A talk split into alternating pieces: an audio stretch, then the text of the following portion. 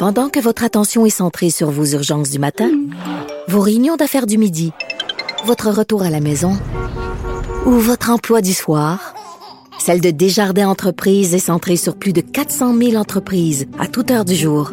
Grâce à notre connaissance des secteurs d'activité et à notre accompagnement spécialisé, nous aidons les entrepreneurs à relever chaque défi pour qu'ils puissent rester centrés sur ce qui compte, le développement de leur entreprise.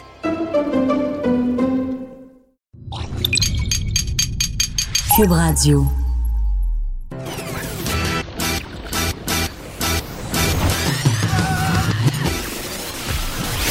Pour elle, il n'y a jamais de mauvaise question. De 13 à 15. Les effronter.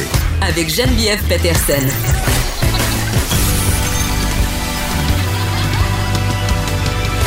Cube Radio. Salut tout le monde, j'espère que vous allez bien. C'est commencé, c'est commencé chez nous. Qu'est-ce qui est commencé, vous direz-vous? Les périodes d'enseignement en ligne, ces fameux, euh, euh, ces fameuses rencontres, que ce soit, euh, je pense que les profs utilisent plus vraiment Zoom depuis qu'on a mis à mal la sécurité de cette plateforme. Mais chez nous, ce sont les rencontres Teams qui battent leur plein. Et là, j'avais beaucoup d'inquiétudes, hein, comme mère. Je me disais, bon, là, est-ce que va falloir que je me batte avec mes enfants pour qu'ils fassent l'école à la maison? Est-ce que je vais devoir leur enseigner? Là, je vous en ai parlé vraiment beaucoup. Ça me stressait, ça vous stressait aussi. Et là, ça a débuté. Hein? On a eu une première rencontre hier. Je dis on, mais on exclut la personne qui parle puisque je n'ai pas assisté aux rencontres de mes filles qui sont respectivement en quatrième année et en secondaire 1. Mais ça se passe excessivement bien. Pour vrai, il n'y a rien de parfait, évidemment. Il y a eu quelques petits imbroglios techniques, mais mes enfants étaient enchantés mais ils n'étaient pas enchantés, euh, comme je le pensais, tant que ça, de retrouver leurs camarades de classe. Ils étaient vraiment contents de retrouver une certaine structure. Donc, je vous dirai un peu comment ça se passe. Si vraiment les apprentissages, selon moi, se poursuivent. Là, ils ont des travaux à faire, des leçons à apprendre. Euh, j'ai l'impression qu'on retrouve un semblant de normalité. Ce mot, euh, quand même, euh, qu'on utilise avec beaucoup d'ironie par les temps qui courent. Mais vraiment, j'ai l'impression que c'est de bon augure tout ça. Et on apprenait quand même qu'il y avait certains cégeps et universités qui se préparaient à une rencontre en ligne. Donc, forcé d'admettre que ce sera peut-être une nouvelle réalité. Qui sait, peut-être que comme dans le monde du travail, certaines certains établissements d'enseignement, peut-être certains programmes vont s'adapter et vont avoir une plus grande offre en ligne parce qu'on est vraiment en retard au Québec. Autre question euh, qu'on se pose aujourd'hui, euh, évidemment, on parle des masques. La question qu'on se pose depuis plusieurs jours, c'est qu'est-ce qu'attend Valérie Plante pour imposer le port du masque dans les transports en commun. D'ailleurs, Denis Coderre a fait une petite sortie. Hein, il en a profité. Opportunisme va. Pour dire que, ben, lui, il les aurait rendus obligatoires, les masques. Comprends-tu? Il est donc bon, Denis. C'est juste que là, on a appris que si les masques n'étaient pas obligatoires, ben, c'est qu'il n'y en avait pas assez de masques. Là, quand même, euh, c'est assez simple, on s'en doutait. Euh, c'est à la période de questions au Salon Bleu que le premier ministre François Legault a fait cette annonce, en guillemets. Il a dit, euh, dans les prochains jours, il a, dit qu'il allait travailler fort justement pour qu'on ait assez de masques. Et si on réussit à en avoir assez pour tout le monde, eh bien peut-être que là, on les rendra obligatoires euh, dans certains lieux, par exemple les transports en commun à Montréal. Moi, je pense personnellement que ce serait une très bonne chose. Pour le moment, je pense pas que je serais game de prendre ni l'autobus ni le métro sans masque parce que dans bien des cas, c'est impossible de respecter la distanciation sociale. Imaginez la ligne orange le matin. La ligne orange, c'est la ligne qui relie euh, évidemment Montréal au centre-ville de Montréal et au-delà. C'est vraiment le bondé. Les gens qui vont devoir emprunter cette ligne de métro-là quand le, les choses seront davantage réouvertes à Montréal, ce sera véritablement un casse-tête.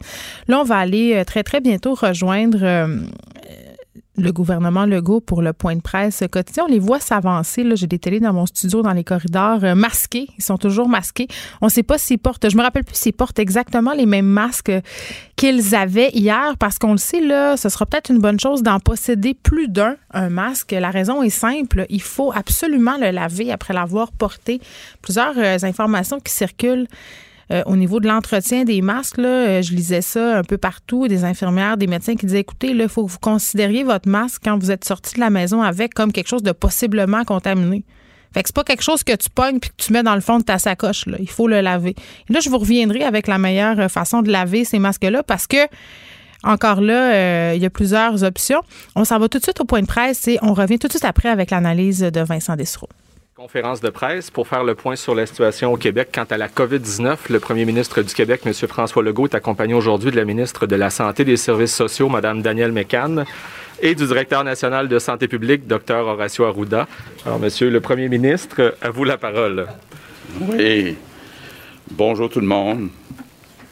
Bon, d'abord, vous remarquez que j'ai des euh, lunettes. Euh, j'ai vu que le docteur Barrette a dit qu'il avait remarqué depuis quelques jours j'avais un problème avec mon œil gauche. Il a à moitié raison, c'est mon œil droit. Et je veux vous dire que ce ne sont pas des lunettes roses. Je veux euh, revenir sur le port du masque. D'abord, euh, vous dire, celui que je porte, il ne faut pas toucher au matériel, c'est ça que j'ai compris hier, a été fait par Tricot Maxime à Ville-Saint-Laurent. Donc, euh, bravo, ils en font beaucoup. Et euh, donc, oui, je suggère fortement à tous les Québécois de porter un masque quand ils sortent de chez eux. Évidemment, la question qui est beaucoup revenue depuis hier, c'est euh, pourquoi on ne rend pas le masque obligatoire, par exemple, dans les euh, transports en commun? Et euh, la réponse, ben, la plus importante, la plus pertinente, c'est qu'il faut que les masques soient disponibles. Je vous donne juste un chiffre. Dans le métro de Montréal, en temps normal, on n'est pas en période normale, mais en temps normal, il y a 500 000 personnes par jour qui passent dans le métro de Montréal. Donc, ça veut dire que si euh, on voulait fournir des masques à tous les Québécois qui utilisent les autobus, le métro partout au Québec, on aurait besoin de dizaines de millions de masques. Euh, puis en plus, bon, il y a la partie légale. Non seulement il faut fournir les masques, mais il faut aussi que ce soit des masques de qualité. Parce qu'il y a beaucoup de sortes euh, de masques. Il y en a qui protègent plus, il y en a qui protègent moins. Juste vous dire, on travaille très fort actuellement. On a une équipe qui est là-dessus depuis plusieurs semaines pour euh, travailler avec des compagnies québécoises qui pourraient éventuellement nous fournir des dizaines de millions de masques, mais ça va prendre encore euh, quelques semaines. Donc, euh, on n'ose pas même me donner une date, mais on dit que ça ne sera pas avant le 1er juin. Donc, euh, c'est la raison essentielle. Euh, on va aider. Demain, euh, je vois la mairesse de Montréal, Valérie Plante. On est prêt à financer les masques, mais il faut s'assurer que les masques de qualité soient disponibles avant de penser à mettre ça obligatoire. par contre, ben, je vais inviter les Québécois. il y a beaucoup d'exemples sur euh, les médias sociaux. Vous pouvez assez facilement euh, fabriquer votre propre masque et, je vous invite à aller euh, sur différents sites web. Il y en a beaucoup d'exemples de comment fabriquer un masque. Donc, je reviens au bilan du jour. On a maintenant 89 décès, un total de 3220 donc, d'abord, j'offre euh, évidemment mes condoléances à toutes les familles, à tous les proches. Puis, je veux peut-être euh, dire aussi euh, aux familles des victimes que ce matin, à l'Assemblée nationale, tous les députés qui étaient présents ont observé une minute de silence. Et puis, aujourd'hui, on a mis le drapeau du Québec en berne en hommage à toutes les victimes, donc euh, sur euh, le mode de notre Parlement. Pardon. On a euh, aujourd'hui 39 931 cas, une augmentation de 706. On a 1876 personnes hospitalisées, 35 de plus, 194 aux soins intensifs, une augmentation de 8. Un autre sujet sur lequel je veux revenir, ce sont les tests, les fameux tests importants. Ça fait partie des conditions euh, de l'OMS pour être capable de euh, réouvrir. D'abord, je veux situer le débat. Aujourd'hui, euh, le Québec a fait, depuis le début de la crise, 43 000 tests par million d'habitants. je vous donne des exemples. En Ontario, on en a fait 31 000.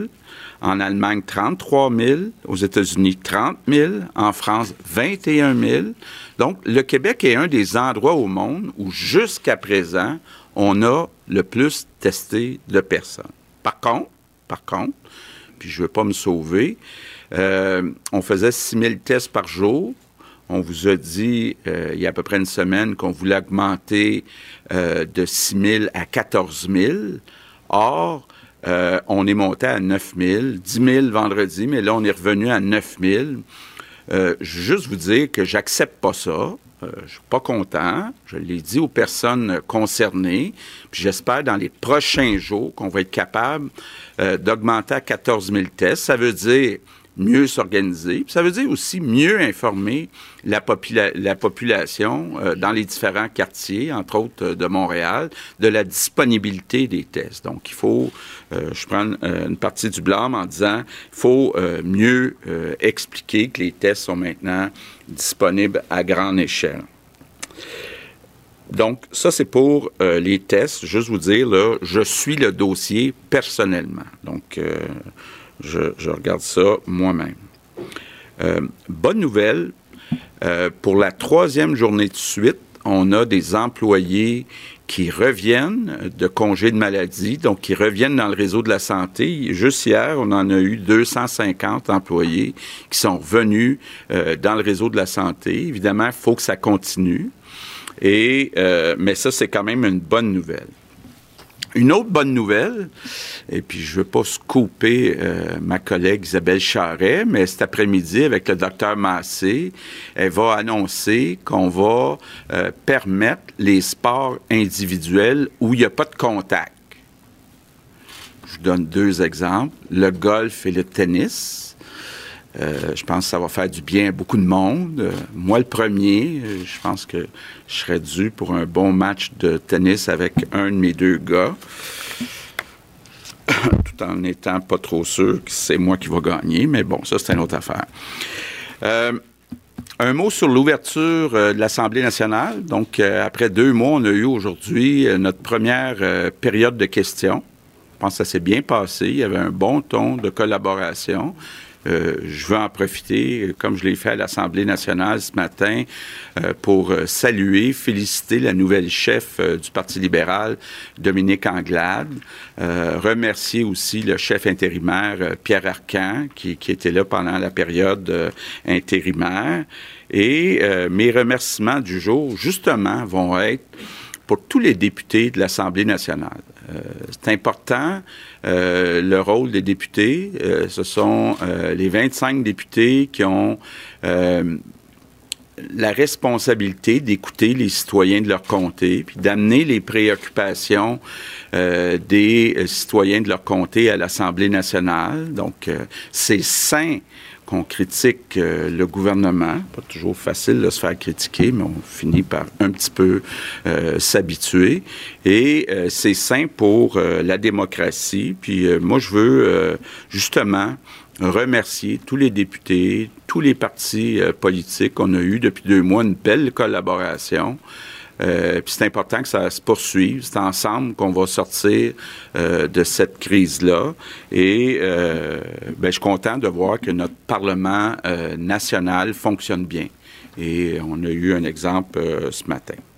Je termine en vous disant, en revenant un peu sur les consignes puis la suite des choses, c'est assez évident que dans les prochains mois, même peut-être les prochaines années, il n'y aura pas de vaccin on va être obligé d'apprendre à vivre avec le virus. Si on veut revenir le plus rapidement possible à une vie un peu plus normale, ben, c'est important de suivre les consignes. Donc, on ajoute le masque, mais on n'oublie pas euh, non plus de toujours garder deux mètres euh, de distance avec les autres personnes, se laver les mains régulièrement.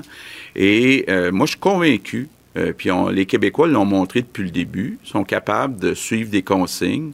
on est capable ensemble, les Québécois, de la gagner, cette bataille euh, contre ce virus, et d'être capable euh, éventuellement de revenir à une vie plus normale. Donc, je compte sur vous, tous les Québécois, on est capable de passer à travers et de revenir à une vie un peu plus normale. Good afternoon. Alors, Vincent, tout d'abord, euh, j'aimerais qu'on félicite ensemble notre premier ministre qui a enlevé son masque comme du monde. Il l'a Oui. enlevé de la bonne façon. Hier, il avait fait face à la critique. Effectivement, même M. Arruda hier avait eu plus de. Enfin, il y a eu des difficultés, M. Arruda, mais c'était dans ses lunettes. là. Son masque était tout pogné dans ses, masque ses- et ses lunettes, lunettes. c'est- pas évident. Euh, mais effectivement, on sent qu'ils se sont fait dire et là, ils faisaient très attention à ne pas se mettre les doigts ou la bouche va dans le masque parce qu'on doit se, euh, disons, le manipuler euh, Avec soin. avec dédain. Là. Oui, Je- euh, je prends ça du bout des doigts. Là. Euh, et, euh, ce qui sera peut-être la prochaine étape, c'est pourquoi pas un petit peu de, pu- un petit peu de purel, là, de Avant? désinfectant, hein, après l'avoir manipulé, s'en remettre un peu. J'ai l'impression qu'on devrait en mettre un- encore un petit peu plus. Je sais pas pour toi, mais moi, mes mains sont rendues tellement sèches. Oui, À force mais- de mettre du purel. Heureusement, on n'est plus en février, alors ça aidera un petit peu euh, euh, malgré tout. Bon, euh, on rit, mais quand même, euh, on a un bilan quand même de morts aujourd'hui élevé, 89 décès. Le drapeau du Québec a d'ailleurs été placé en berne à l'Assemblée nationale en hommage aux victimes. Oui, à la demande du premier ministre et du Parti libéral qui l'avait demandé donc il y, a- y y quelques temps et c'est fait donc aujourd'hui le, le- le drapeau sur l'hôtel du Parlement qui est en berne en l'honneur des victimes. Donc 3220, euh, c'est le, bilan total au Québec. Euh, 706 nouveaux cas, donc encore une fois le nombre de cas quotidiens en légère baisse. On va aller à la période de questions. De, de l'habitude, je vais poser la première question, donc Marc-André Gagnon du Journal de Québec et, du Journal de Montréal. Euh, J'ai bien entendu vos précisions en ouverture euh, sur les masques et la, quantité qui serait nécessaire pour le rendre obligatoire.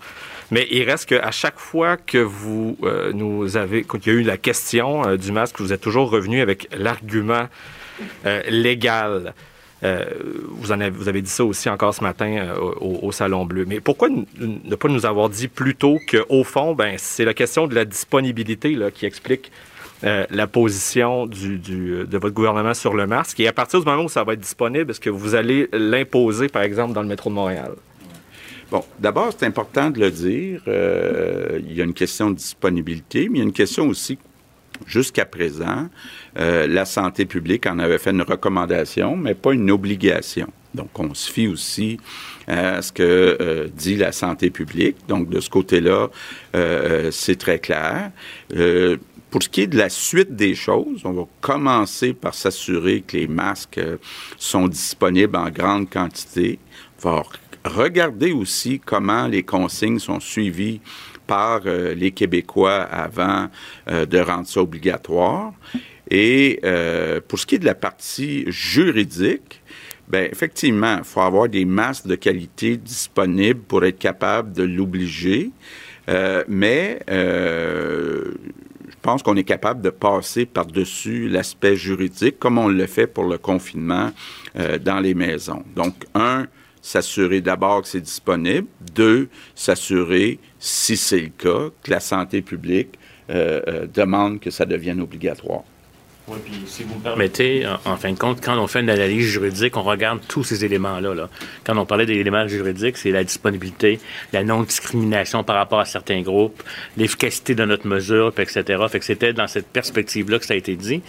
Puis en plus, ce qu'on peut dire aussi, c'est que le mouvement ou de l'intégrer comme un élément non plus de dire que c'est efficace à 100 mais ça fait partie de l'étiquette respiratoire, c'est une norme sociale qu'on peut maintenant décider d'imposer euh, comme telle. Mais à la limite, tous ces facteurs-là, parce qu'il n'y a jamais une seule raison, tous ces facteurs-là font partie d'une analyse légale par rapport au fait de rendre disponible ou pas. Merci. Maintenant, ma deuxième question est aussi pour vous, Monsieur le Premier ministre. Vous avez formé avec des ministres de votre cabinet, euh, de votre gouvernement, donc un groupe d'action hein, pour la, la relance économique. Ça, c'était il y a un mois et demi. Vous aviez dit que tous vos engagements seraient revus en fonction de leur impact sur, euh, la relance. Vous avez déjà rejeté l'idée de mettre de côté le troisième lien. Or là, vous souhaitez euh, ou toujours poursuivre le déploiement de la maternelle 4 ans malgré la pandémie. Donc, finalement, est-ce que vous allez, est-ce qu'il y a des projets que vous allez laisser tomber pour éviter qu'on se retrouve là en, bout de piste avec un déficit qui serait trop difficile à, rattraper? Bon. Euh, D'abord, pour tout ce qui était prévu pour la durée du mandat, euh, il n'y aura aucun projet important euh, qui sera mis de côté. Donc, toutes les promesses électorales, les engagements qu'on avait pris pour la durée du mandat vont être respectés. Maintenant, on continue d'analyser sur une période de 10 ans les investissements. Est-ce que on peut revoir certains investissements qui sont plus loin dans la période de 10 ans pour être capable de tenir compte du fait qu'on va quand même avoir un déficit qui va augmenter notre dette? Euh, c'est dans le processus euh, euh, d'analyse, mais pour l'instant, et on, on, a conclu que pour ce qui est de la durée du mandat, tous les engagements qu'on avait pris vont être respectés, donc il n'y a rien qui est reporté. Merci. Prochaine question, Valérie Ganache, Radio-Canada. Bonjour, M. Legault. Euh, contente de vous retrouver d'abord. Euh, ensuite, je voudrais vous demander, ce matin, retour à l'Assemblée nationale, il y a, euh, entre autres, Marguerite Blais qui a tant bien que mal tenté de répondre aux questions des oppositions. Certains disent, ben, dans le contexte où vous voulez réformer les CHSLD, c'est peut-être pas la personne la mieux placée et Certains vont même jusqu'à dire qu'actuellement, elle a une fonction décorative dans cette crise. Est-ce que vous avez toujours confiance en Mme Madame Blais pour mener ce dossier-là? Oui, absolument. J'ai confiance en Marguerite Blais pour mener à terme ce dossier-là. Elle, le connaît tellement bien. Et je veux peut-être rapidement quand même euh, rappeler ce qui s'est fait depuis un an et demi. Euh, on avait promis en campagne électorale euh, de euh, mieux financer les CHSLD, de revoir aussi les salaires des personnes, entre autres les préposés aux bénéficiaires dans les CHSLD. Depuis un an et demi, on a augmenté de façon importante les budgets des CHSLD. On a mis en branle, Marguerite Blais a mis en branle aussi tout le projet des maisons des aînés, où on veut avoir plus d'espace avec au total moins de résidents dans chaque euh, maison des aînés. Et euh, bon, là où peut-être, ensemble, comme gouvernement, qu'on a fait une erreur, c'est qu'on a attendu la négociation à la fin de la convention collective qui se terminait le 31 mars 2020 pour revoir les salaires des préposés aux bénéficiaires. Ce qui est arrivé, dans le fond, c'est qu'on a investi des, ben, on a investi, on a augmenté les budgets des CHSLD de plusieurs centaines de millions, mais on a affiché des postes qui n'ont jamais été comblés. Donc, euh, c'est un défi. C'est pas simple négocier, vous en parlerez au docteur Barrette, négocier avec les syndicats pour avoir des augmentations de salaire spécifiques pour les préposés aux bénéficiaires. Mais euh, moi, je suis déterminé à y arriver, même si ça doit être fait de façon unilatérale. Pour ce qui est du port euh, du masque, vous dites on n'en a pas suffisamment pour le rendre obligatoire. Est-ce qu'il y a des démarches qui seront entreprises par le gouvernement justement pour s'en procurer de ces masques-là? Et si c'est le cas, comment ça va se faire? OK. On est en discussion avec euh, plusieurs entreprises québécoises. Notre priorité, euh, au début des deux mois qu'on a vécu, c'est d'abord l'approvisionnement en masques pour notre réseau de la santé. Donc, les fameux masques N95, les masques chirurgicaux, pardon, euh, donc, de ce côté-là, on a quand même une assurance. On a 30-40 euh, jours euh, de réserve pour ces masques-là. Donc, ça, c'est sous contrôle. Maintenant, pour la population, bien, comme je vous le disais, ça prend des dizaines de millions. Donc, il y a des compagnies qui nous disent, ben, je peux vous en livrer 500 000, 1 million. Juste dans le métro de Montréal, on fait même pas une semaine avec ça. Donc, il faut accélérer. Moi, j'ai confiance que, disons, d'ici un mois, on va être capable au Québec de fabriquer euh, des masques euh, pour la population, pour que tout le monde qui en veut puisse euh, les porter. Louis Lacroix, Cogeco Nouvelles. Bonjour, Monsieur le Premier ministre, Madame la ministre, Monsieur Arruda. ben justement, sur la même question des masques, je, m'explique mal comment ça se fait qu'on se prenne aussi tard pour aller acheter des, ou se procurer des masques pour le transport en commun. Le, métro de New York en a des, millions. Euh, à, Paris, euh, on en a 2 millions euh, qu'on distribue dans 400 gares en ce moment, des masques. Comment ça se fait que nous autres, on ne les a pas encore? Est-ce qu'on s'est pris trop tard pour aller chercher ces, masques-là? Et pourquoi c'est plus long chez nous qu'ailleurs? Ben, c'est pas plus long chez nous qu'ailleurs. D'abord, si vous faites une recension, Paris, par exemple, ou l'Allemagne, ils ont donné 150 000 masques. Euh, il faut, à un moment donné, regarder combien de masques ont été donnés. Nous autres aussi, demain matin, on pourrait donner 500 euh, 000 ou 1 million de masques, mais euh, après-demain, qu'est-ce qu'on ferait? Donc, il y a eu une course aux masques, d'abord à l'international. Vous l'avez vécu dans les deux derniers mois. Tout le monde cherchait des masques. Et euh, je pense pas qu'on soit, je suis convaincu qu'on n'est pas différent euh, d'ailleurs dans le monde. Tout le monde cherche des masques. Bon, évidemment, euh, à New York, euh, les gens portent beaucoup des masques faits maison. Euh, moi, j'invite les Québécois à se faire des masques euh, artisanaux le plus euh, possible. Mais euh, je mettrais au défi, là, je vous mettrais au défi, M. Lacroix, de me trouver 25 millions de masques ou même 10 millions de masques. Euh, vous verriez là, que c'est pas aussi simple que, que, que vous le pensez. Mon travail non plus, je pense, Ouais, à ouais, trouver des masques. Je pense pas que je sois spécialisé là-dedans non plus. Euh, le- le- vous avez dit tout à l'heure que euh, vous allez regarder ça. euh, bon, euh, on va regarder comment se comportent les Québécois avant d'obliger. Est-ce que ça veut dire qu'on se dirige vers l'obligation, M. Legault? Est-ce que, est-ce que ce que vous attendez, c'est de voir comment les gens vont réagir à cette, euh, à cette euh, recommandation que vous faites depuis maintenant euh, quelques jours, avant de voir si on l'oblige ou non? Oui. Ben, D'abord, je vous rappelle, on a commencé à recommander le port du masque le 24 avril, donc ça fait déjà un certain temps. On ne l'a pas obligé. Je pense que, évidemment, avant d'obliger le port du masque, par exemple, dans les transports en commun, faudrait avoir une recommandation de la santé publique qui va dans ce sens-là. Pour l'instant, on n'a pas euh, d'indication de la santé publique que ça doit être obligatoire.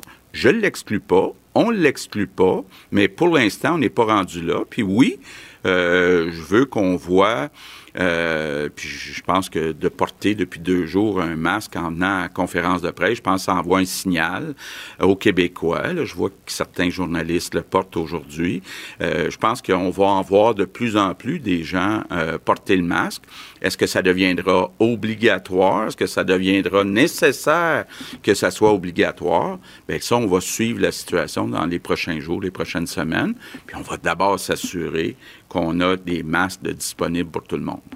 Olivier Bossé, le soleil. Je continue à dire tout de même, Vincent, que le port du masque devrait être rendu obligatoire, euh, du moins dans les transports en commun. Pour moi, ça fait pas de sens.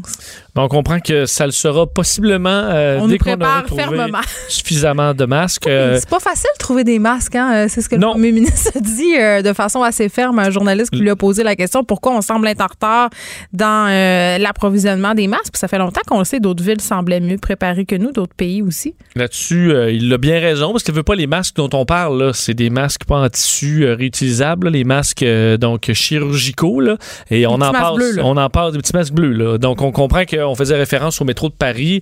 Même Mm. si on en donne 2 millions, euh, je veux dire, euh, ce masque-là, dans- quelques jours après, il y en a plus. C'est le, c'est le point de Monsieur Legault. Alors on devrait en trouver des dizaines de millions, mais on explique que les ma- des, des manufacturiers québécois sont en train de travailler là-dessus. Ça f- faudra attendre encore quelques semaines, mais alors on n'en est pas là. Mais on nous promet que d'ici un mois, ça devrait être réglé. Moi, c'est ça que je comprends, là. Oui, et que On là, parle du 1er juin.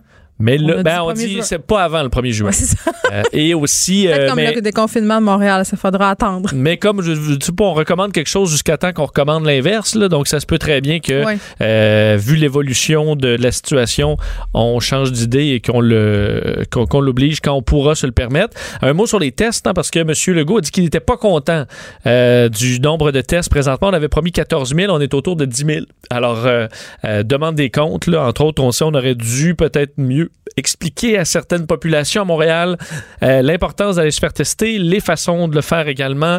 Alors, j'ai l'impression qu'on est déçu de la de, euh, de la on se posait la question. On- tu sais, à Montréal, euh, on, on a plein de tests disponibles, on manque de clients, on n'a pas plus de précision aujourd'hui par rapport à tout ça. Peut-être que pendant Ben- que la période de questions, c'est pour ça qu'on aura davantage de précision. On sait que Dr Drouin de la santé publique à Montréal a dit non, non, là, nous, c'est les gens qui sont symptomatiques ou qui ont été en contact avec des gens qui ont la COVID qu'on veut voir. Là, on voulait pas si moi, euh, je suis monsieur, bien madame, stressée là, par la COVID-19, mais que j'ai pas eu de contact, là, c'est On pas pour moi. Non, même si M. Legault, euh, dans son discours, on pouvait croire que c'était ça qu'il demandait hier, ce n'était pas ça. Et un mot sur euh, les, euh, les sports individuels, là, on va s'en Mm. parler. Ben, je peux peut-être te le dire tout, tout de suite parce que c'est à 15h30 le point de presse où on va donner les détails du déconfinement sportif des Québécois. Et M. Legault en a glissé un mot. Est-ce que les quoi- propriétaires de gym peuvent s'attendre à avoir peut-être des bonnes nouvelles ou ça n'a rien à voir avec les salles de sport, tout ça? Oh, les gyms, euh, bonne question parce qu'évidemment, que- là, il y a les appareils, euh, mais ce que, ce que, entre autres, la ministre des, des Sports euh, va aller révéler, entre autres, c'est, c'est bon, Isabelle Charret, la ministre déléguée au sport et loisirs, les résultats de plusieurs semaines de travail avec les fédérations sportives Mhm. euh, sur les bonnes façons de faire. Qu'est-ce qu'on peut ouvrir, qu'est-ce qu'on peut pas ouvrir? On parlait des piscines, par exemple. On dit, OK, l'autre piscine, c'est pas un problème. On transmet pas la COVID là-dedans. Qu'est-ce qu'on fait dans les vestiaires maintenant? Donc, ça, on va nous l'expliquer. Et M. Legault faisait référence à deux sports qui, vont pouvoir ouvrir le golf, on Mm. comprend facilement pourquoi, et le tennis. Comme Hey, des sports euh, pour les gens pauvres. Euh, sports ouais. accessibles. C'est le fun. Bon, mais je pense qu'on ben déjà tu peux courir dehors si tu veux là. Ça, c'est gratuit. Ça, c'est gratuit. Mais Merci, euh, ben, ça dépend au prix des souliers que certains s'achètent. C'est Oui. pas toujours gratuit. Mais la course nu-pied est très à la mode en ce moment. Pourquoi que je la recommande pas en tant que COVID? Ma question, par contre, parce que, parce que M. Legault faisait référence au sport individuel, le tennis n'est pas un sport individuel. Oui, la balle, qu'est-ce qui se passe avec ça? C'est sûr que la balle, euh, écoute, la balle, euh, sont les deux, on joue, on sue. euh, ma balle, et j'ai la COVID-19, la balle, il va en avoir dessus, là. Tu la mets pas dans la bouche, là, mais à un moment donné, tu vas te frotter Ouais, les yeux parce que tu as de la sueur. Euh, alors, est-ce qu'on va nous expliquer ça ou faut changer de balle à chaque échange? Je, je, ne que tu sais joues pas. au tennis contre le mur, tu sais, comme quand on était petit avec une raquette de volleyball. sur le de- mur du gymnase de la cour d'école. ouais. Euh, parce que pour le golf, on comprend que c'est facile. Euh, on verra les détails, mais on veut que les Québécois fassent du sport. Et je pense que dans les, dans les régions où il y a très peu de cas, ben, ça, va être, ça va vraiment faire du bien de pouvoir aller faire du sport. Alors, 15h30, on aura les détails sur ce déconfinement sportif. Et j'en profite pour souligner euh, cette question d'une journaliste euh, à propos de Marguerite Blais. Est-ce que Madame Blais est un bibelot? Oui, Quand parce même. quand même on dit, euh, ouais, on l'a dit, elle l'a dit. Est-ce qu'elle est dans des fonctions décoratives? Oui. Monsieur Legault a C'est bien dit que non. Euh, vu qu'on pré- on prévoit là, vraiment restructurer les CHSLD, on veut les améliorer. Est-ce que Mme Blais est la bonne personne pour ça? Euh, Monsieur Legault lui a donné son, son vote de confiance encore une fois aujourd'hui. Bon, il y a des questions qui ont été posées aussi par rapport euh, aux projets qui ont été promis par la CAQ. Euh, on pense entre autres au troisième lien, des projets d'envergure. Et euh, M. Legault, quand même, a tenu à dire que pendant la durée de son mandat, il n'y a pas de grands projets, évidemment, euh, qui allaient être mis de côté. On continuait dans la même tangente, même si, euh, au niveau financier, évidemment, il le dit, on aura des défis. Par ailleurs, Éric Girard, le ministre des Finances, qui a dit pas d'équilibre budgétaire avant des années. là. Oui, on parle de 3 à 5 ans. L'objectif pour revenir à l'équilibre budgétaire, et ça, c'est C'est conservateur là, comme projection. Ben oui, parce que c'est si ça va bien à partir de maintenant. Là.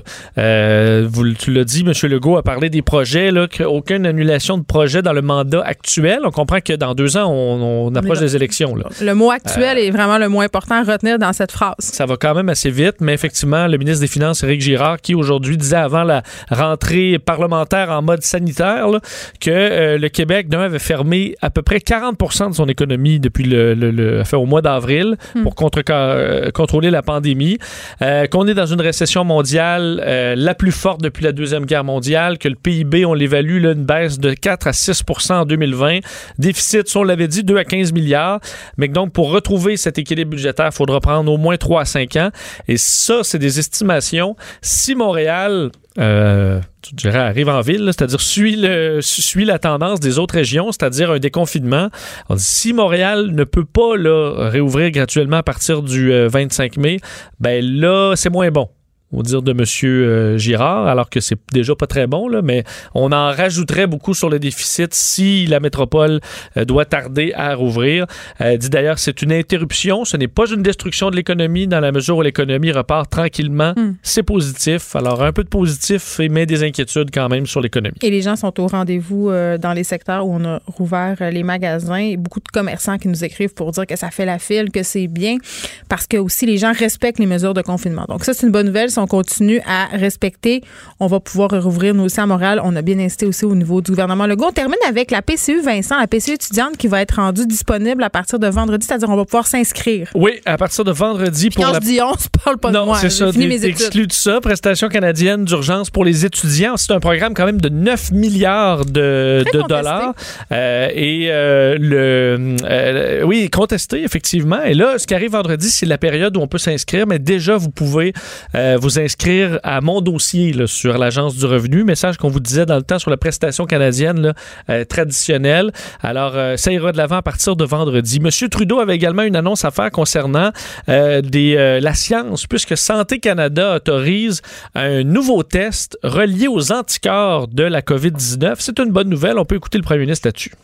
C'est une avancée cruciale pour le groupe de travail sur l'immunité face à la COVID-19 qui dispose maintenant d'un test sécuritaire et approuvé qui va permettre de détecter la présence d'anticorps spécifiques à la COVID-19 dans le sang des gens. Alors, un test sérologique qui permettra d'évaluer des populations, à savoir est-ce que tu as eu la COVID-19 ou tu ne l'as pas eu, et euh, de voir la prévalence, euh, ce que l'immunité collective, la faible immunité collective qu'on peut avoir, on pourra la calculer grâce à des tests du genre. Est-ce que ça sera notre rampe de lancement vers ce concept tout à fait science-fictionnel qui est le certificat d'immunité? Euh, bonne question. Il y a beaucoup de personnes qui disent que ça pourrait être une très bonne façon de Ben- s'assurer que des gens vont travailler, par exemple, et sont euh, im- immunisés, entre guillemets, contre la COVID-19. C'est que là, je pense quand même le test d'anticorps prouve que tu n'as que tu as eu la maladie. C'est ça, mais l'immunité est ça encore discutée. Prouve ouais, que tu es vraiment protégé par combien rapport à de temps? quelle souche et surtout combien de temps, effectivement? Euh, ça, on ne le sait pas, mais on expliquera du côté de la santé euh, publique un peu plus. Questionner quand même sur le masque aussi, M. Trudeau. Est-ce que lui pourrait... partout à travers le Canada, obliger le masque. Euh, non, c'est pas son souhait. Il se fie aux pouvoirs le- locaux euh, pour euh, prendre cette décision parce qu'il dit effectivement il y a des provinces où il y a très peu de cas où c'est pas nécessaire, d'autres où ça le pourrait l'être plus, mais euh, laisse euh, le champ libre aux, euh, aux provinces et aux villes pour pouvoir prendre une décision là-dessus. On te retrouve tantôt, Vincent. Évidemment, on va suivre qu'est-ce qui se passe avec cette annonce concernant les sports vers 15h30. Merci. Oui, salut. Pendant que votre attention est centrée sur cette voix qui vous parle ici, ou encore là, très loin là-bas, Celle de Desjardins Entreprises est centrée sur plus de 400 000 entreprises partout autour de vous. Depuis plus de 120 ans, nos équipes dédiées accompagnent les entrepreneurs d'ici à chaque étape pour qu'ils puissent rester centrés sur ce qui compte, la croissance de leur entreprise. Écrivaine, Blogueuse. scénariste et animatrice. Geneviève Peterson. La Wonder Woman de Cube Radio. Donc, on ne considère pas pour le moment rendre le masque obligatoire au Québec et c'est notamment à cause d'un manque de matériel. Le PM l'a d'ailleurs euh, souligné, il a été questionné aussi à cet effet pendant le point de presse. Pourquoi on semble en retard sur certaines villes, voire même certains pays? On discute de la situation avec l'expert en gestion de crise humanitaire François Audet, directeur de l'Institut d'études internationales de Montréal. Monsieur Audet, bonjour. Oui, bonjour. Bon, euh, on l'a bien entendu tantôt, M. Legault, qui disait euh, que ça pourrait prendre encore quelques semaines avant d'avoir assez de masques de qualité pour permettre, si on veut, euh, de le rendre obligatoire peut-être dans certains lieux. Mais bon, on peut se poser la question quand même sur cette gestion de crise. On le savait que ça allait arriver. On a pris vraiment du temps avant de recommander fortement le port du masque. En bon québécois, j'ai l'impression qu'on a un peu niaisé. Qu'est-ce que vous pensez de cette gestion du masque par le gouvernement Legault, vous qui, qui êtes quand même un expert des crises humanitaires? Ben, c'est- une c'est une bonne question et je vous avoue qu'il y a, il y a, en, en bon français un black box, là, donc une, une boîte noire euh, qu'on n'arrive pas encore très bien à décoder, là, ce qui a pu euh, ce qui a pu euh, nuire euh, au processus de, de décision là. en comparaison et euh, je, je le dis pour euh, pour référence, euh, nous euh, on on, est- on utilise actuellement depuis le début de la pandémie d'ailleurs huit autres euh, régions du monde euh, pour euh, voir euh, pour et pour comparer les protocoles euh, euh, de mesures euh, justement de précaution, de, de diminution de l'épidémie, bon, les mesures de gestion de crise, euh, dans lesquelles notamment effectivement le masque est, est- est- est largement euh, euh, utilisé. Là, je pense entre autres, et c'est- sûr que c'est des régions du monde aussi où il y avait une certaine culture du masque, entre autres en Asie, euh, Taïwan, Hong Kong actuellement, qui sont, je vous dirais probablement, tout dépend des indicateurs qu'on utilise, mais les deux endroits sur la planète qui semblent le plus avoir réussi à garder un certain contrôle sur l'épidémie. Et dans le cas de Taïwan notamment, qui est sûrement le meilleur exemple, le port du masque est obligatoire. Alors, euh, donc la, culture du masque, je crois, en, en Occident en général, et surtout chez nous, c'est en Amérique du Nord, euh, était moins, euh, c'est quelque chose avec lequel on était moins familier. Cela ayant été dit, je, m'interroge effectivement, puis je, le dis plus en titre d'expert, encore une fois, en gestion de crise que d'épidémiologiste, même si quand on regarde notamment la littérature dans ce genre de scénario-là, et qu'on regarde aussi comment on, on répond à une crise de cette nature-là, entre autres que ce soit le choléra, l'Ebola, la tuberculose ailleurs dans le monde, évidemment, euh, le, le port du masque est un outil supplémentaire, et ça, je crois que c'est important de le mentionner. C'est pas le- c'est pas la solution, mais c'est un outil supplémentaire pour diminuer euh, les taux de contagion. Ça, c'est ça, c'est très très bien documenté. Et là, Monsieur Audet, vous parliez de culture. Là, je veux bien là, que ça soit pas passé dans les mœurs ici au Québec de porter un masque, par exemple, comme c'est le cas en Asie, là, quand on a un rhume ou une grippe. sais. Sauf qu'en même temps, au fur et à mesure qu'on a vu la situation évoluer, je pense que la mentalité des Québécois a changé. Là, il y a un sondage euh, qui est sorti qui, qui révèle quand même que 89% des Québécois euh, qui seraient d'accord euh, à ce que le gouvernement rende le port du masque obligatoire, euh, notamment dans les transports en commun? Oui. Euh, ben, effectivement, je crois que dans toutes les sorties publiques, là, euh, ça devrait, en ce qui me concerne, ça fait partie des recommandations que nous, on, on mm. fait de manière régulière. Euh, donc, je, je, parlais de culture dans le sens plus général, mais, euh, mais, je, mais je pense qu'il y a eu une résistance à plusieurs niveaux. il y a peut-être eu effectivement une crainte au départ d'un manque réel de, de masques de, de, de spécialisation, c'est-à-dire qu'on ne savait pas jusqu'à quel point les masques amateurs ou ce qu'on fait avec les bouts de tissu ou les masques qu'on achète sur Internet pour pas cher, euh, est-ce que ça, ça, peut, ça a vraiment une valeur scientifique? Je crois que les autorités publiques ont pris du temps à, documenter ça et à se l'approprier.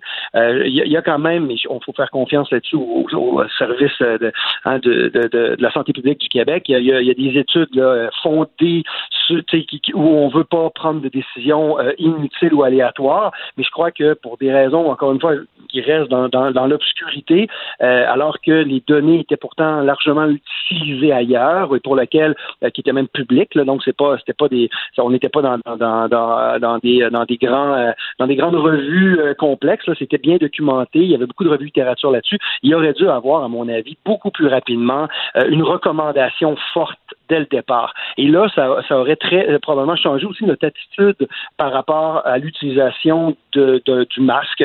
Alors, au lieu de le faire aujourd'hui, la mi la mi-mai, est-ce que cette recommandation forte là aurait pas pu être faite déjà il y a un mois? Moi, je crois que oui. Euh, évidemment, euh, encore une fois, c'est facile de faire ces, ces, ces, euh, ces pressions-là ou cette analyse-là a posteriori, mm. mais c'est certain, certain qu'il y aurait eu probablement une diminution significative dans les dans les taux de contagion communautaires, notamment à Montréal, où on sait que certains secteurs sont, sont fortement en hausse dans les dernières semaines. Est-ce qu'on a fait de la politique plutôt que de la santé publique? Ben, je, je, je sais pas si c'est encore une fois, hein, c'est, on, on est dans les hypothèses. Est-ce que c'est de la politique? Je sais pas. Il y, a, il y avait derrière ça probablement une résistance aussi du, corps médical, très certainement. Donc, des, des Mais ce euh, faux euh, sentiment de, sécurité là, a été évoqué plusieurs fois par le docteur Arruda. Le fait que porter un masque peut-être euh, nous amène à penser qu'on est en sécurité alors qu'on l'est pas vraiment. C'est juste une, une, façon de mieux se protéger, mais c'est pas une solution, c'est pas une panacée. Là. On est d'accord, mais sachant qu'on va, et ça c'est important qu'on le saisisse bien dans notre tête, sachant qu'on va vivre avec ça encore pour plusieurs années, euh, de ne pas habituer les gens à, utiliser correctement le masque, c'est du temps perdu pour rien parce qu'on devra l'utiliser. Ça va venir, on n'aura pas le choix d'en venir là, voire même dans des dans des euh, dans des dans des euh, postes de travail, etc. Évidemment, il va avoir, notre mode de fonctionnement va changer, mais le mm. port du masque va devenir un des outils avec la distanciation sociale le lavage de mains, etc. Mais un des outils euh, euh, qu'on n'aura pas le choix d'utiliser. Euh, et ça, c'est quelque chose qu'on sait depuis quand même plusieurs semaines. Donc, de, tarder à, recommander fortement et voire même à l'imposer dans certains, dans justement dans les transports en commun ou dans d'autres endroits, que à l'épicerie par exemple, je crois que ça serait fondamental que ça soit aussi utilisé à ces endroits-là. ben, on, va, on diminue, on augmente, c'est-à-dire les délais de, de, cette habitude-là et de la bonne utilisation aussi, et que ça devienne, que ça soit pas juste un prétexte de dire que c'est une fausse impression de sécurité, mais que ça fait partie des outils supplémentaires. Donc, en prenant de la distance, en se lavant les mains et le masque, évidemment, la documentation scientifique est claire là-dessus, ça diminue la propagation et ça nous protège nous aussi. Fait que il n'y a pas de raison pour laquelle il devrait y avoir encore aujourd'hui plus de résistance. Je crois que là, euh, les autorités, on l'a vu aujourd'hui dans le point de presse il y a quelques minutes, sont un peu au pied du mur. Les, les arguments commencent à manquer euh, et on arrive à aboutir enfin à cette décision-là de dire ben, on peut pas mettre obligatoire parce que c'est pas tout le monde qui a accès. Ça, je comprends ça, évidemment. Il faut respecter le fait que c'est effectivement pas toutes les communautés, tous les gens vulnérables qui ont nécessairement accès à ça, mais ça va devenir, à mon avis, une obligation. Euh, il faut que ça devienne une obligation si on veut vivre avec le virus, sinon on va rester en confinement euh, forever, et ça, évidemment, c'est pas une option possible. Puis en même temps, il y a des chiffres qui commencent à sortir euh, qui sont très choquants. Le Montréal, la cinquième pire ville au monde par rapport au nombre de morts par habitant. on est euh, M. Audet, en crise humanitaire. Je pense qu'il ne faut pas avoir peur des mots. Est-ce que le gouvernement la gère bien, cette crise-là, cette crise humanitaire? C'est intéressant que vous, vous, le disiez parce que justement, ce matin, on avait une rencontre euh, avec, avec toute l'équipe, puis c'était un peu notre, notre conclusion qu'on pouvait effectivement parler que Montréal est en crise humanitaire. Évidemment, pas tout Montréal, puis c'est pas c'est pas une c'est pas euh, c'est certains secteurs ou certaines catégories de population, certains secteurs géographiques. Puis mm. comment on définit une crise humanitaire, c'est quand les autorités publiques n'ont pas la capacité de protéger leur population. Et c'est le cas actuel. Euh, dans certains secteurs et pour certains euh, pans de la population, on n'est plus en mesure avec nos services de protéger la population. Ça nous prend donc de l'aide externe. On a fait appel à l'armée, on fait appel maintenant beaucoup à la Croix-Rouge, et tant mieux, parce que c'est des une organisation qui a beaucoup d'expertise là-dedans, et on doit demander presque de l'aide extérieure. Donc, on doit demander l'aide des autres provinces ou d'autres endroits dans le monde qui ont des surplus de, de, de masques ou des, ou des ressources pour nous. Alors, on est vraiment en situation de crise humanitaire. Il faut, il faut de mon point de vue, c'est clair. Euh, et ça, ça, impose à ce moment-là euh, aux autorités publiques d'avoir une d'être plus coercitif. Parce que clairement les mesures qu'on avait prises ne, ne, ne, portent pas autant on n'a pas autant les bons résultats qu'on espérait. Et il devra soit un, maintien des mesures actuelles de confinement ce qui va finir par être extrêmement désagréable pour tout le monde ou bien euh, changement de nos habitudes. Et là on revient à notre discussion sur le masque dans lequel euh, ça va ça va devenir un de nos outils de, de, travail comme comme le téléphone euh, ou, un ordinateur, ben, il va y avoir le masque également dans nos habitudes de vie à l'avenir. Puis l'être humain, euh, on l'a compris depuis quelques semaines, s'adapte quand même à tout. Ça sera pas long, selon moi, que ça va passer euh, dans nos us et coutumes. François Audet, merci, directeur de l'Institut d'études internationales de Montréal. Et bon, je tiens à le repréciser, le premier ministre qui a dit que d'ici quelques semaines, on devrait être capable de mettre en place une quantité de masques suffisante pour les distribuer, parce que c'est ça le but, reste à savoir comment on va réussir justement cette distribution-là quelle forme ça va prendre? Est-ce qu'on va nous envoyer des masques par la poste? J'imagine qu'on aura plus de détails dans les prochaines semaines. Pendant que votre attention est centrée sur cette voix qui vous parle ici, ou encore là, tout près ici, très loin là-bas, ou même très, très loin, Celle de Desjardins Entreprises est centrée sur plus de 400 000 entreprises partout autour de vous. Depuis plus de 120 ans, nos équipes dédiées accompagnent les entrepreneurs d'ici à chaque étape pour qu'ils puissent rester centrés sur ce qui compte, la croissance de leur entreprise.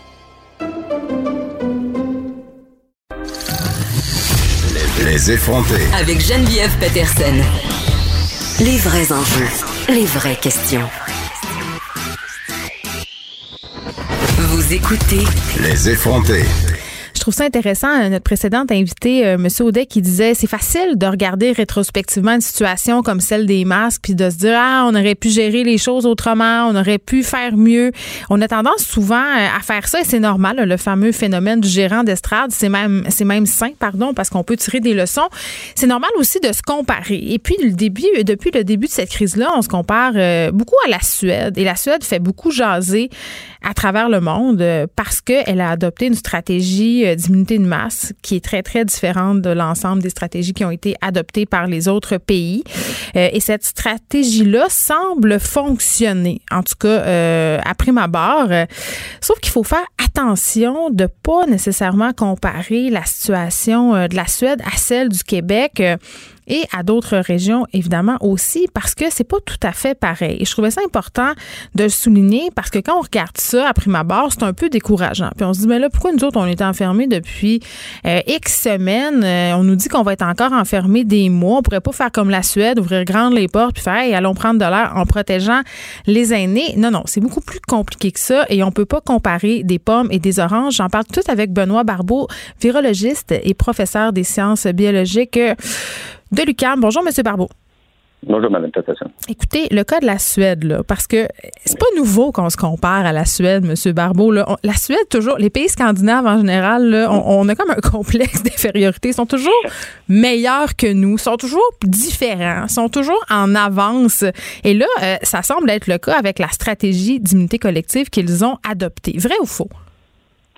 Euh, Ben, euh, c'est sûr qu'on se compare beaucoup avec la Suède, premièrement. On entend parler moins de la, Finlande, de la Norvège, mais parce que la Suède, vraiment, en effet, revient comme étant un pays modèle qui semble avoir bien géré la crise. Et d'ailleurs, même récemment, l'OMS a même de, euh, envoyé, euh, lancé des fleurs à ce pays, démontré justement, indiqué que c'était vraiment un pays qui avait bien géré la situation.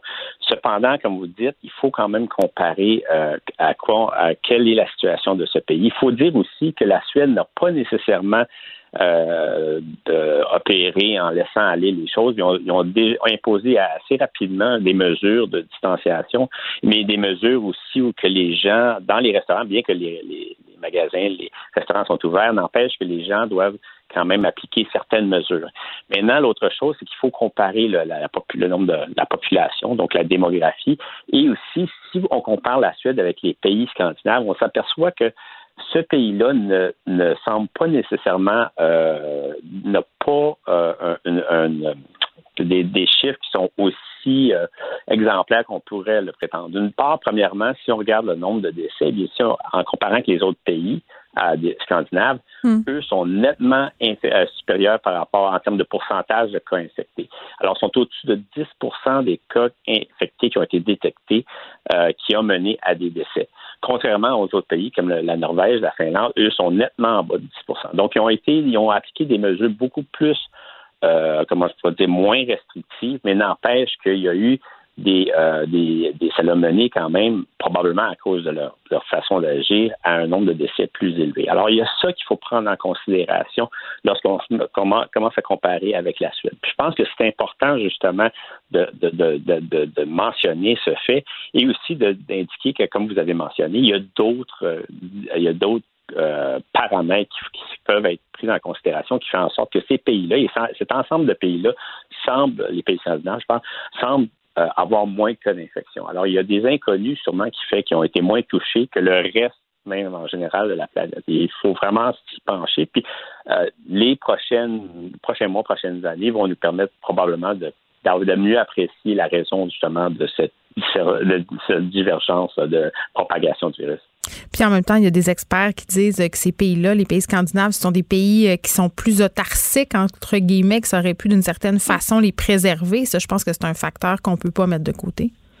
Oui, possiblement, mais vous savez, il y a tellement d'inconnus en ce moment. Je veux dire, il y a le simple fait de savoir comment les, en effet, le, virus et les personnes infectées ont réussi justement à, entrer dans des pays. On sait qu'il y a eu quand même plusieurs entrées de personnes infectées. Donc, il n'y a pas eu, par exemple, euh, dans les pays européens, un cas zéro à qui on peut remonter tous les cas d'infection. Donc, il y a eu une multitude justement d'entrées de personnes qui étaient infectées, qui a mené justement, par exemple, en France, évidemment, en Italie, en Espagne, à une soudaine augmentation, éclosion de, cas d'infection, tout comme au Québec, au Canada et aux États-Unis. Donc, il y a, sûrement un, phénomène de hasard qui fait que certains pays, certaines villes ont été plus touchées parce qu'il y a plus de personnes qui sont rentrées avant que les mesures aient vraiment été mises en, opération. Donc, ça sera très euh, intéressant de voir, ben, en tout cas, donc de comprendre la, à quel point justement il y a eu des, des différences. Et une des choses juste mentionnées, une des choses sur lesquelles on ne touche pas beaucoup, c'est en ce moment, c'est les pays africains.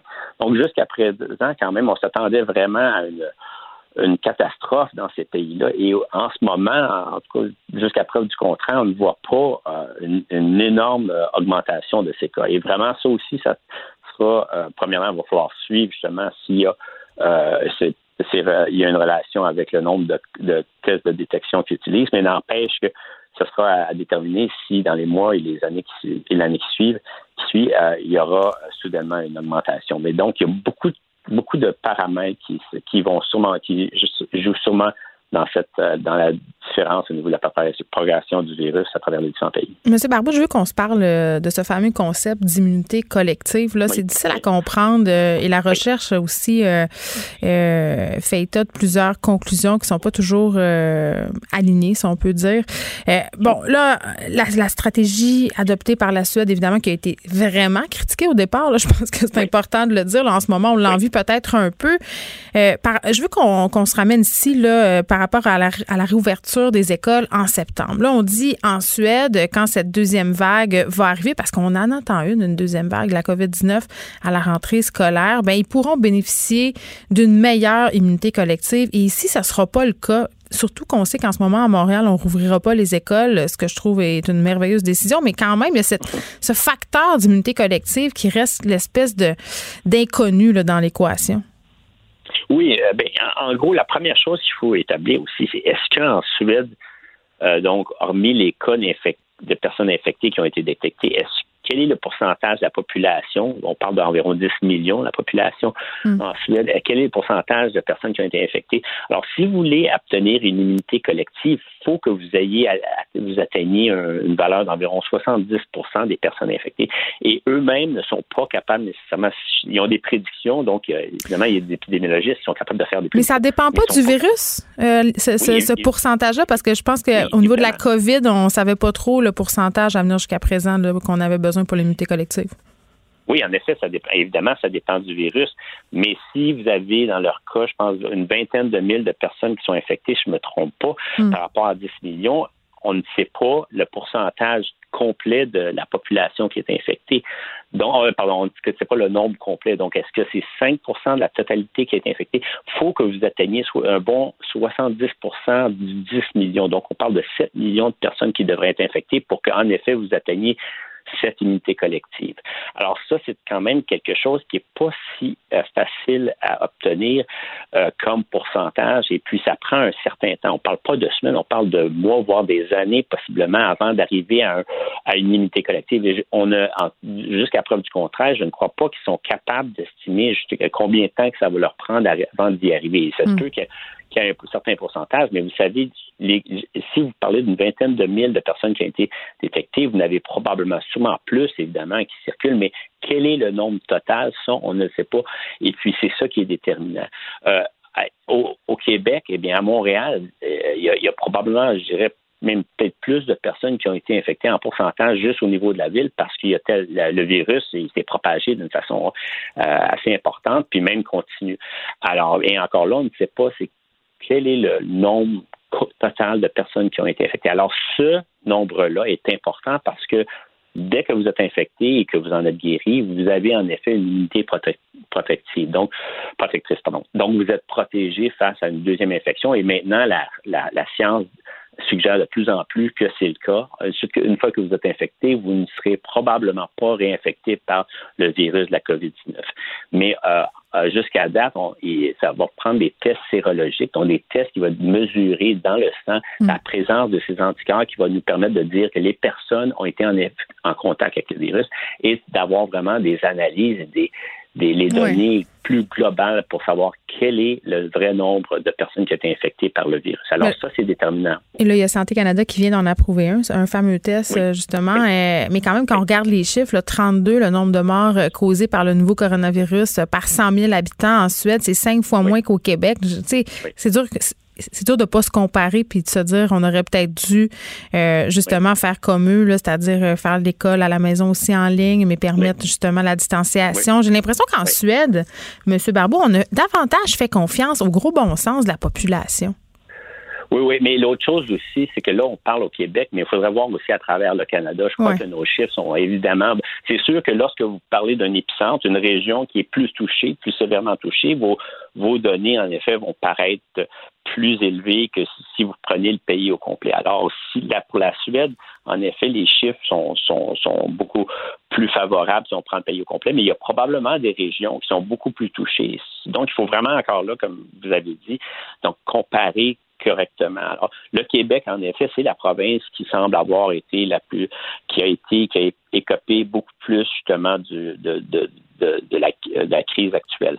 Maintenant, pour le Québec, par rapport aux autres provinces euh, canadiennes, euh, il faut quand même remettre euh, la chose, le, tout devant la, en situation, dans le sens que on en parle souvent, il faut aussi mentionner, la semaine de relâche nous a été quand même euh, peu favorable parce qu'elle arrive euh, avant la semaine de relâche, l'équivalent, donc euh, dans les autres provinces canadiennes. Ce qui fait en sorte que, alors que le virus s'était très bien installé dans les pays européens, il y a eu des gens qui ont, été voyagés dans ces pays et les, mesures n'étaient pas encore appliquées. Donc, on a, il a eu plusieurs entrées, même des États-Unis probablement, du virus dans la province. Alors, ça l'a quand même surpris un peu le gouvernement. Le gouvernement a été quand même relativement agressif, a été agi rapidement, mais malheureusement, euh, étant donné cette situation où il y avait déjà trop de, personnes infectées, de personnes qui transportaient le virus, qu'on appelle les carriers, euh, donc qui étaient qui, avaient, qui étaient retournés puis qui a apporté le virus, eh bien, on peut dire que d'une certaine façon, on a euh, été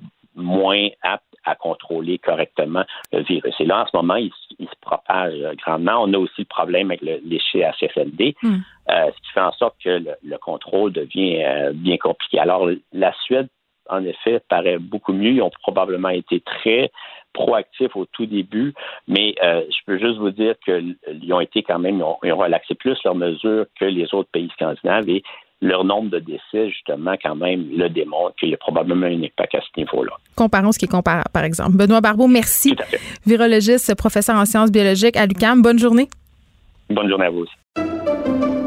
Pendant que votre attention est centrée sur cette voix qui vous parle ici, ou encore là, tout près ici, très loin là-bas, ou même très, très loin, Celle de Desjardins Entreprises est centrée sur plus de 400 000 entreprises partout autour de vous.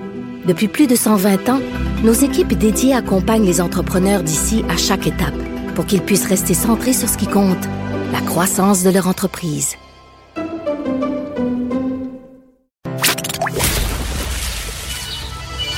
Les effronter.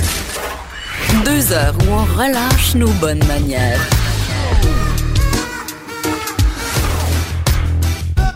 Cube Radio. Il y a un article en fin de semaine euh, dans le journal Le Monde en France où on parlait, euh, j'imagine qu'on faisait un parallèle puisque c'était la fête des mères, euh, du fait que plusieurs des métiers de soins, hein, que ce soit infirmières, préposées aux bénéficiaires, même les éducatrices en garderie, les professeurs, bon, c'est pas tout à fait des métiers de soins, mais c'est un métier où on prend soin, étaient occupés majoritairement par des femmes. bon, statistiquement, c'est prouvé. Un article aussi en ce sens dans la presse. Ça me fait questionner c'est vrai qu'en ce moment, les femmes sont particulièrement présentes au front de cette crise de la COVID-19, notamment dans ces métiers-là, infirmières, préposées.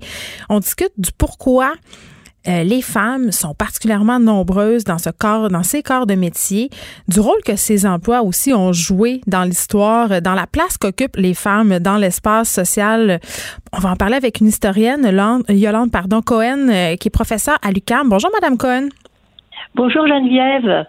Écoutez, c'est quand même intéressant euh, à quel point la crise de la COVID-19 met en relief, si on veut, le fait que ce sont des femmes en grande majorité qui occupent les postes dans les métiers de soins. Et ça, c'est pas d'hier, Madame Cohen.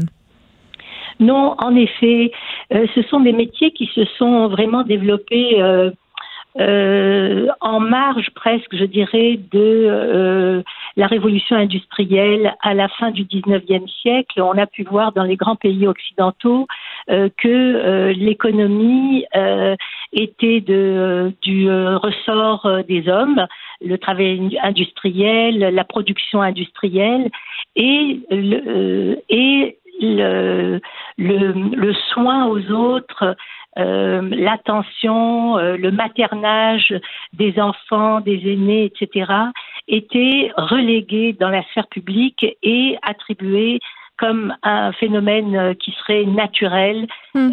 aux femmes. Et donc, ça s'est développé vraiment cette séparation qu'on appelle une séparation sexuée des sphères. D'un côté, la sphère du travail euh, productif et de l'autre côté le travail reproductif de la reproduction des enfants, mais aussi de l'entretien de, à la fois domestique, mais aussi de l'entretien des soins, eh bien, vont être vraiment des éléments de séparation entre les sphères très très importants depuis la fin du 19e siècle. Et en fait presque tout le 20e siècle les féministes vont d'une certaine manière pas seulement les féministes égalitaires mais les féministes maternalistes qui ont été très importantes au Québec et comme ailleurs d'ailleurs, vont tenter de socialiser ces rôles de femmes qui étaient gratuits et charitables, en fait, qui relevaient même euh, des églises.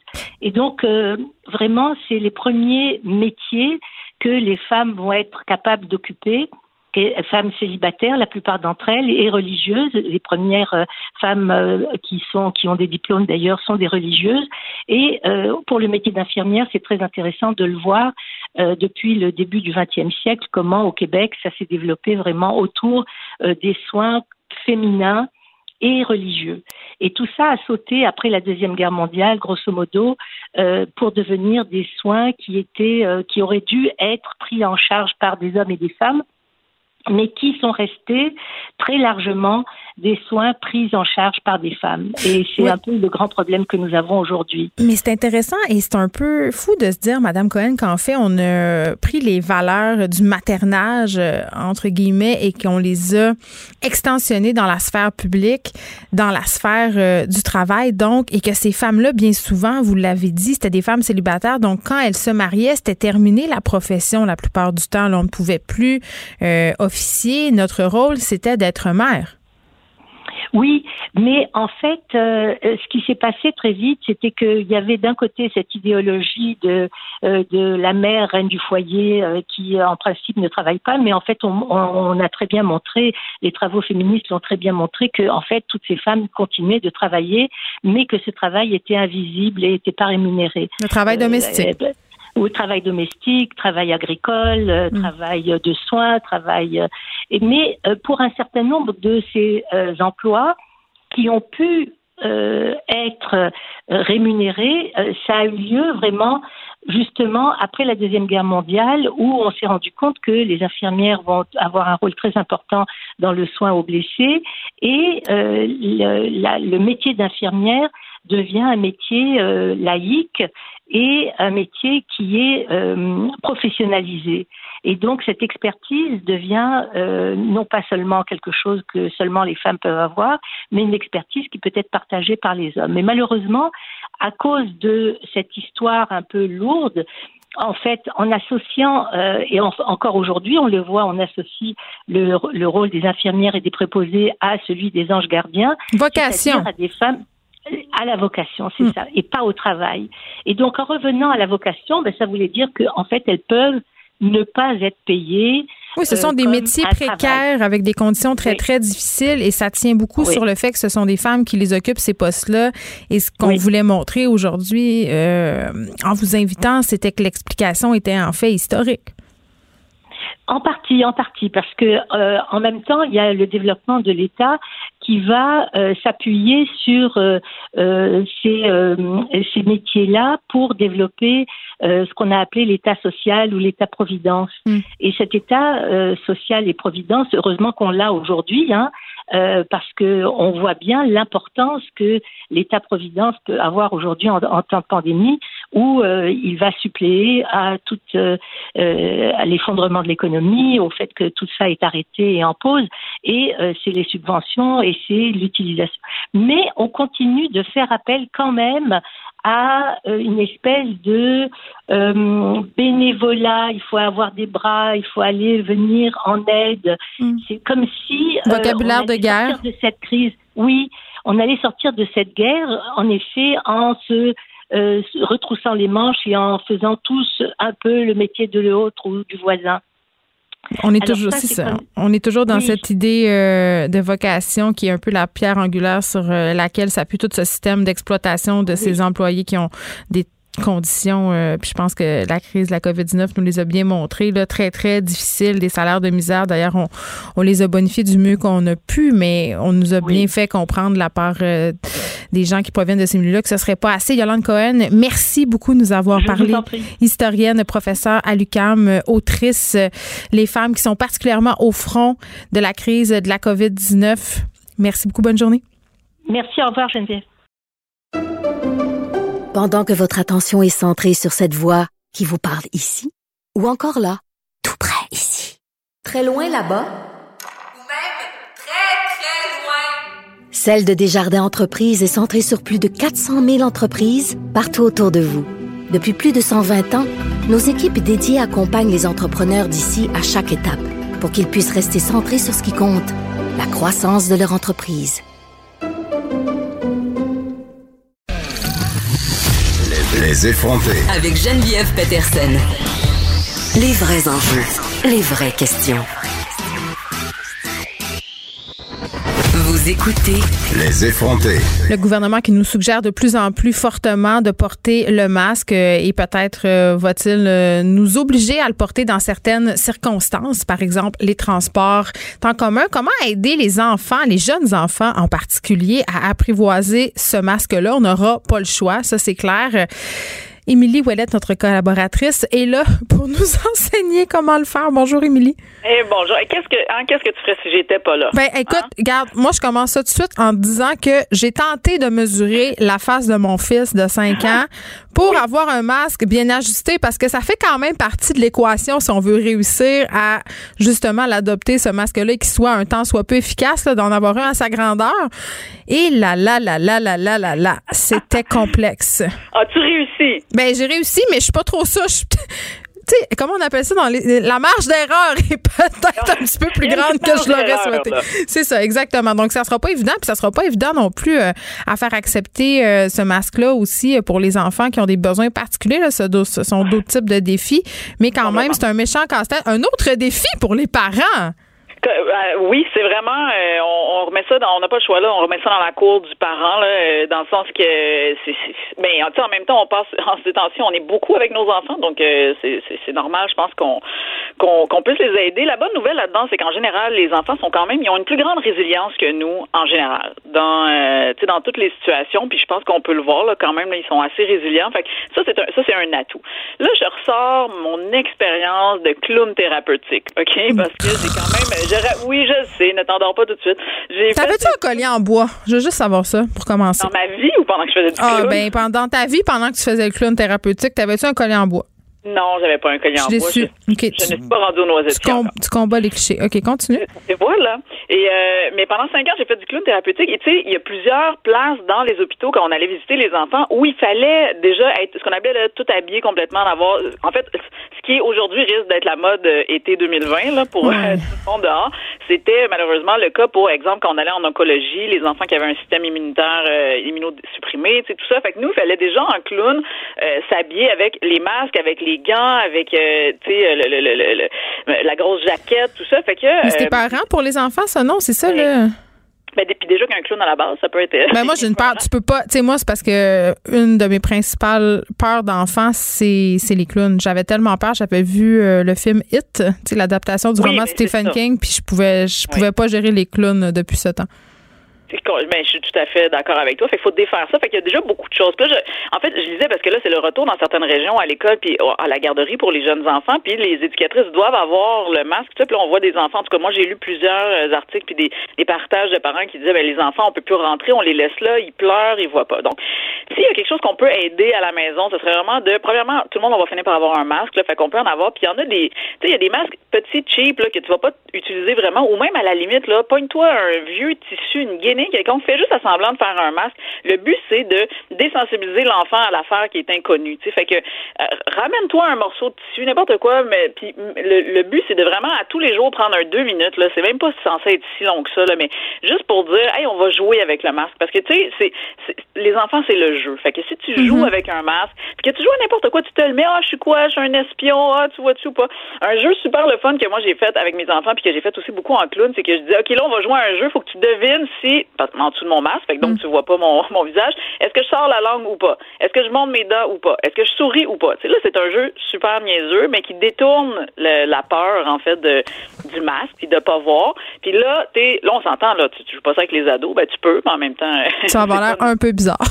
Ça va avoir un peu bizarre, mais avec les tout petits, ça marche beaucoup. Puis surtout les tout petits, euh, puis tu sais, là on parle de deux ans et moins, là, mettons, parce que ça, ça va être un autre défi là, dans la société. Là. Mais les, Excuse-moi. Parenthèse. Vas-y donc. Tu sais, essaye de faire porter des mitaines à un enfant d'un an et demi. Qu'est-ce qu'il fait l'enfant d'un an et demi? Ben là, Il les enlève, ces mitaines. Ben Il les enlève. Je me rappelle de trajet en poussette où je remettais en mitaine 22 fois entre ma maison et la garderie. Tu sais, ce qui m'amène au prochain point, là, je comprends qu'on veut habituer les enfants à voir le masque, mais une fois que c'est fait, il faut les- leur apprendre à s'en servir et surtout à pas, ne à, sais, à pas se toucher à la face pas le retirer. Le docteur Arruda puis le premier ministre avaient de la misère, puis ce sont des adultes de, de 55 ans, 60 ans. Tu sais, je veux dire, c'est tough là, pour un petit kiddo de 3 ans de pas se mettre les mains dans le visage puis de pas enlever son masque, ça pique le nez. Je pense, tu as tout à fait raison. Je pense qu'il va falloir enlever euh, l'attente du 100% parfait pour les enfants. Tu sais, comme on s'entend qu'un enfant de deux ans et moins va pas ne pas toucher à son visage, ne pas vouloir retirer son masque, ne pas vouloir. D'où l'importance de de le faire beaucoup à la maison pour faire comme garde. C'est ça, on joue un jeu, on le garde un peu de ça. Mm-hmm. Moi, ça me fait penser un peu euh, à. Ça me fait penser au, quand les enfants ont, un- ont- doivent avoir une anesthésie générale puis qu'ils doivent aussi avoir un masque. là, Tu sais. Euh, il y avait une approche que le Children faisait puis c'est de ça aussi que je me suis inspirée pour euh, le, le port du masque. C'est qu'ils nous avaient laissé un petit masque justement de, d'anesthésie générale, puis à tous les soirs, on s'amusait à le laisser, mettons, 10 secondes sur le nez, puis on le faisait avec un toutou aussi. Puis pour les enfants de deux ans et moins, ça, ça marche aussi beaucoup. S'il y a une poupée, un toutou, faites-lui un petit masque, là, patenté avec du scotch tape. Ah oui, c'est tellement vrai. Je me rappelle quand je m'étais fait opérer euh, pour les amygdales, le- l'anesthésiste, il m'avait permis d'apporter mon toutou en salle d'opération, puis j'imagine qu'ils l'ont sorti illico, c'était juste pour moi, pour me rassurer, mais il avait mis un petit masque à mon toutou, puis je m'étais sentie rassurée. Oui, Émilie. Souvenir d'enfance. C'est intelligent ce que je dis. Fait que, euh, non, mais pour vrai, pour les enfants, là, on parlait des trois ans et moins, ça va être ça. Si ton toutou est là, puis tu reviens à ça, puis ah, tu vois, ton toutou, il touche pas, il l'enlève pas, tu sais, il va falloir y aller euh, comme ça. Là. Je pense que ça va être, euh, ça va être de ça. Ouais, mais moi, ma, moi mettons, ma fille est vraiment rebelle par faire, ben moi, je suis pas un toutou. Tu sais. Ouais. Là, qu'est-ce que tu réponds à ça? J'attends ta réponse. que, euh, si ton enfant, si ta fille a fait comme, ben moi, je suis pas un toutou. C'est sûr que ta fille qui veut jamais dormir, c'est le genre de réponse qu'elle pourrait te faire. Ah, c'est clair, mais elle, je vais y attacher en arrière de la tête. C'est ça. Un moment est-ce qu'il va falloir utiliser la contrainte? Moi, c'est ça que je me demande. Non, mais tu sais, il y a le, non, mais pour vrai, il y a le, il y a le masque que tu mets derrière les oreilles puis qui t'enlève, mais il y a l'autre que tu peux aussi attacher derrière la. Il y a le casque de moto. Moi, j'ai pensé, il y a des gens qui pourraient porter des casques de moto, des full face. Écoute, c'est une- à ce stade-ci, on ne retire aucune euh, aucune idée. On est Non, dans brainstorm puis on essaye. hein. C'est un peu ça qu'on fait, on improvise. Mais oui, le, le, le- un peu parce qu'exemple, ma fille de deux ans, elle, elle, elle porte un casque de vélo. Ça, ça va. Elle est capable de porter un casque de vélo. S'il faut que je te rallonge une visière là-dessus, on, ça sera ça. Hein. On, on regardera. les Hey, mais attends, c'est peut-être pas fou ce que tu dis pour les enfants qui ont des euh, certaines sensibilités ou les enfants trop jeunes. Peut-être que le port de la visière, ça serait moins compliqué que le masque. Absolument. Tu vois, tu lis dans mes pensées, c'est là que je m'amenais. On parle des enfants ça. que tu disais tantôt à besoins spéciaux qui, qui ont une hypersensibilité ou que ou autistes ou ça qui sont pas capables. Mais je pense que là, dans ce cas-là, il va falloir essayer de travailler au lieu que ce soit directement sur la peau, ben, probablement avec une visière. Puis si on est capable avec un casque ou quelque chose comme ça, il va falloir user de créativité. Hein. On s'entend qu'on est on est là. Ou Mais juste garder moi, ses enfants chez soi aussi, là, quand c'est possible. euh, tu sais, ça Absolument, sera pas le temps de les amener faire l'épicerie là, non, Non, plus. c'est ça. On, on reste là. Fait que le but, c'est d'être créatif, mais surtout de le faire à la maison, de nous-mêmes le porter, de, de s'amuser, de jouer avec ça, de, de, de, puis d'en dessiner. Moi, je me rends compte qu'on peut dessiner des niaiseries aussi dessus, puis l'enfant va trouver ça drôle. Fait que c'est le temps d'écrire des petits mots drôles ou de faire des dessins de bouche ouverte ou d'expressions qui peuvent faciliter, en fait, l'intégration du masque pour les tout petits. Bon, puis là, est-ce que tu l'as essayé chez vous, dans le sens comment ça se passe à date? Oui, oui, ben, mais comme je te dis, moi, c'est quelque chose que j'avais déjà fait. Mais tu sais, avec ma plus vieille qui a 11 ans, ben, tu sais, les plus vieux sont capables quand Ils même de comprendre la patente. Ouais. Mais on l'a fait quand même dans un jeu. Fait qu'on a fait le jeu des espions. On a fait, moi, le jeu qui pogne beaucoup à la maison, c'est vraiment le jeu devine qu'est-ce que je fais en dessous de ma, en dessous du masque. tu sais, comme ça a l'air pervers, comme je le dis maintenant, mais c'est pas Oui, ça. c'est bizarre. Mais tu sais, est-ce que je souris ou pas? Non, non, ça c'est un jeu qui, pour vrai, je pense qu'il n'a pas d'âge là, mais tu sais, mes quatre enfants ont trippé à essayer de deviner. euh, fait que là, il faut que tu restes poker face des yeux, puis il faut que tu, tu bouges ta bouche, puis que tu essaies de deviner ce que l'autre fait.